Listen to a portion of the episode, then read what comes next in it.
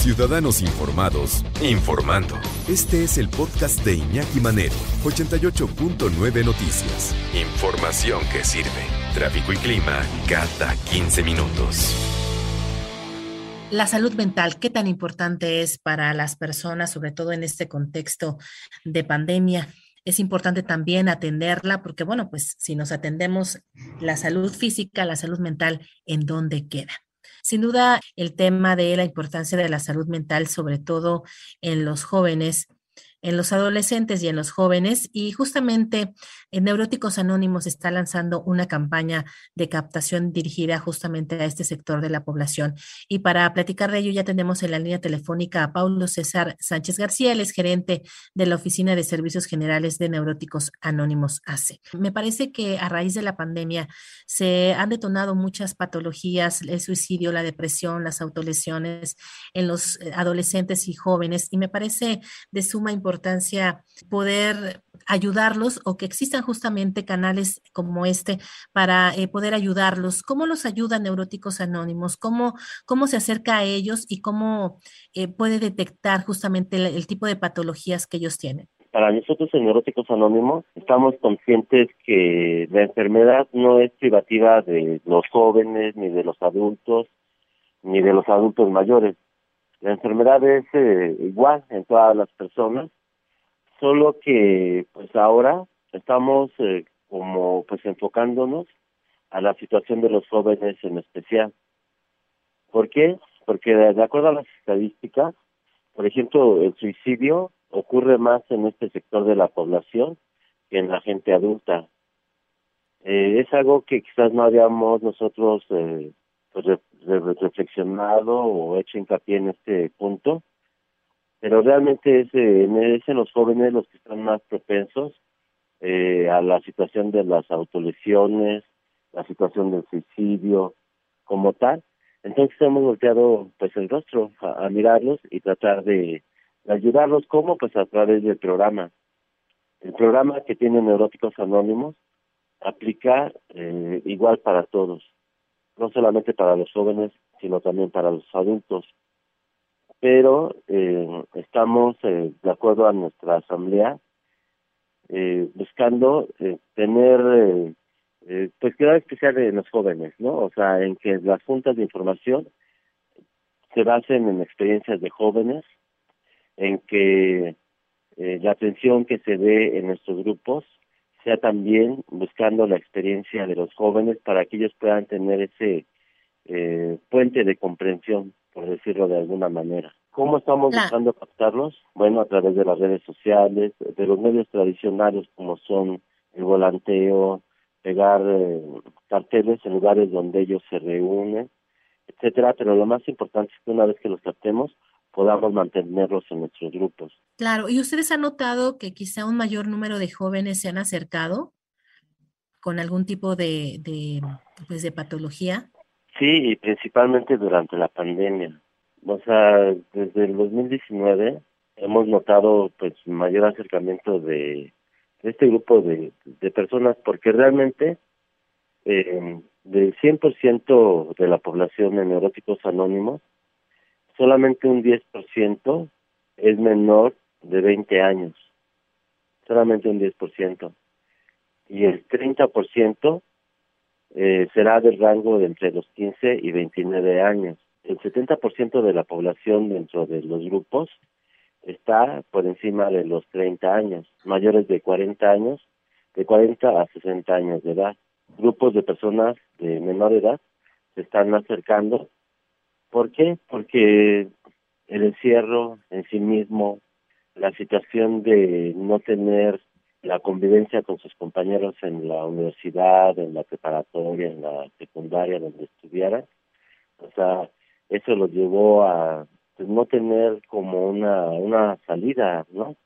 Ya nos decías tú que mucho era derivado del encierro, Paulo. Así es, y respondiendo un poco la pregunta que me hacía favor de formularme hace rato, sería pues muy amplio hablar de todo lo que constituye el programa de Neuróticos Anónimos, pero una situación esencial es que los muchachos pueden ser escuchados. Esa es gran parte de la recuperación, porque las personas tenemos eh, muy en el fondo de nuestra alma el, eh, el deseo de ser escuchados de situaciones, acerca de situaciones que nos preocupan, que nos causan tristeza, que nos causan enojo o que nos crean cierta ansiedad. Sin embargo, eh, pues muchas veces los jóvenes nos damos cuenta que es más fácil a veces que se abran con alguna persona de experiencia dentro de un grupo que con sus propios padres, ¿no? O hermanos o algún familiar. No lo sabemos por qué. Quizás porque se reflejen también al escuchar hablar a otras personas de situaciones que ellos mismos han vivido. El caso es que el poder expresarse para ellos es de, de gran ayuda y pueden recibir una sugerencia, algún consejo, un punto de vista, pero en base a un programa de recuperación. O sea, no en base a una charla informal, sino en base a personas que ya tienen experiencia en el programa y que los pueden ir guiando, que los pueden ir guiando. De eso nosotros tenemos una revista que se llama Fraterna y ahí vienen experiencias de jóvenes eh, de cómo ellos captaron el programa y cómo lo fueron entendiendo y cómo fueron cambiando. Incluso en la ciudad de Oaxaca ya se están fundando grupos exclusivamente para jóvenes. ¿Con qué intención? Pues con la intención de que en ese grupo de personas pues convivan solamente personas de cierta edad pero siempre y cuando haya jóvenes también, pero que ya tengan más experiencia y puedan ir guiando a los demás. Muchas veces los jóvenes dicen es que pues él ya está grande o ese señor pues habla y me aconseja porque él ya vivió y porque no está joven, etcétera. Pero cuando se lo dicen otros muchachos de su misma edad, pues lo, lo, lo toman como desde otro punto de vista, ¿no? O sea, con otra manera de recibir pues esa esa información. Entonces, el programa como tal estamos tratando de eh, enfocarlo eh, hacia, hacia los jóvenes para adaptarlo hacia su manera de pensar y hacia las cosas que están viviendo actualmente, ¿no? Que gran parte son las situaciones de las redes sociales y situaciones así. Sí, porque quizá este tipo de circunstancias llevan a los jóvenes después a consumir alcohol o, a consumir drogas. Entonces, como que este es el momento ideal para, para detener e, ese tránsito, ¿no? Claro, incluso en esta revista que le comentaba hace rato, escriben jóvenes, pero que están dentro de la cárcel, porque nosotros tenemos grupos también en diversas regiones del país. Y muchas veces estos, estos chavos que están allá adentro, pues cuentan su experiencia de cómo a veces su ambición o sus problemas de conducta los llevaron a cometer actos delictivos y que los tienen allá adentro, ¿no? Pero al, comentar o narrar ellos su experiencia, pues invitan a, las personas, a estos chavos, pues a que les sirva de, experiencia, esa, que, que, que experimenten en cabeza ajena para que no lleguen a vivir la misma situación que ellos están viviendo allá adentro. Sí, claro, no es lo mismo que te lo cuente, como bien dices, un, un joven, un adolescente, que ya una persona mayor, el, el mensaje es, definitivamente les llega diferente. ¿Y, y cuántos, cuántos eh, centros tienen en, en, todo el país y cómo, los chavos puedan, pueden contactarse con ustedes? Sí, bueno, nosotros somos actualmente alrededor de 800 grupos en todo el país. Tenemos grupos, por ejemplo, en Oaxaca, en, en Guadalajara, Ciudad de México, en casi todos los estados de la República Mexicana. Tenemos una oficina de servicios generales, la cual, de la cual yo estoy a cargo, es en la que se ubica aquí en la Ciudad de México y nos pueden encontrar en nuestras redes sociales en Facebook como Neuróticos Anónimos ACOSG en nuestra página de internet www.neuróticosanónimos.org.mx pueden entrar a estas páginas, incluso a Twitter, y ahí pues ya les podemos dar toda la información de un grupo que les quede cerca. Claro, y hay que destacar que estos servicios son gratuitos. ¿O tienen que dar alguna donación o algo así? No, no, no, no, de ninguna manera. O sea, uno se acerca a un grupo, eh, pide la información y si yo quiero seguir asistiendo, adelante. O sea, no hay ningún tipo de requisito, ¿no? Ni, ninguna cuota ni ninguna otra situación más.